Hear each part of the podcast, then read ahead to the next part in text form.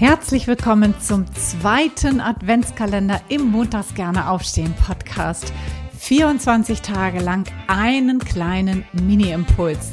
Das Thema wusstest du schon? Punkt, Punkt, Punkt. Rund um die Themen Live-Design, berufliche Neuorientierung und Bewerbung. Mein Name ist Anja und ich freue mich riesig, wenn du mir jetzt 24 Tage lang dein Gehör schenkst. Los geht's! Hallihallo im Türchen Nummer zwei. Ich freue mich, dass du eingeschaltet hast und heute frage ich dich, wusstest du schon, dass sich Schwächen häufig aus übertriebenen Stärken ableiten? Was meine ich damit? Ich gebe dir am besten mal Beispiele, damit das klarer wird.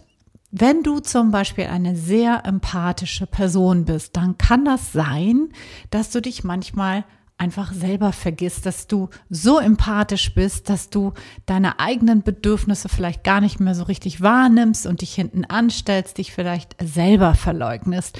Und das wird dann zur Schwäche.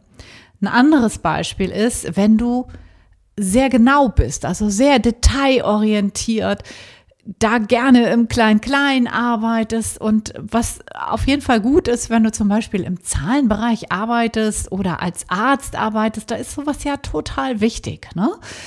Es kann aber auch sein, dass wenn du das sehr übertreibst, dieses sehr detailgenaue, dass du dann vielleicht manchmal pedantisch wirst und weißt vielleicht manchmal auch nicht so genau, wann gut einfach gut genug ist und wann es einfach mal Zeit ist aufzuhören. Vielleicht verlierst du dich auch so ein bisschen in den Aufgaben drin.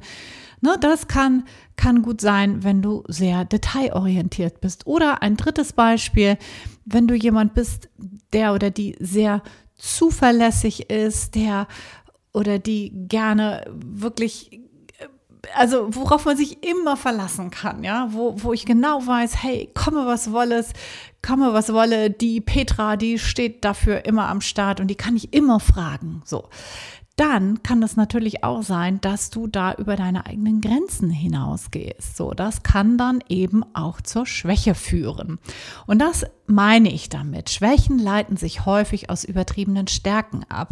Und wenn du im Vorstellungsgespräch sowas gefragt werden solltest, erzählen Sie mir mal, worin sind Sie nicht gut?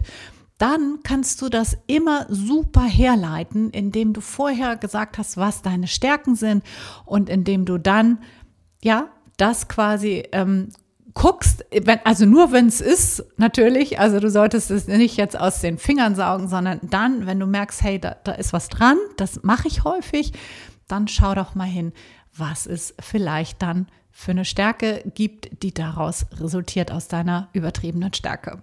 So, ich hoffe, der Impuls hat dir gefallen. Morgen kommt Türchen Nummer drei und ich wünsche dir heute noch einen wundervollen Freitag. Bis dann. Ciao, ciao. Deine Anja.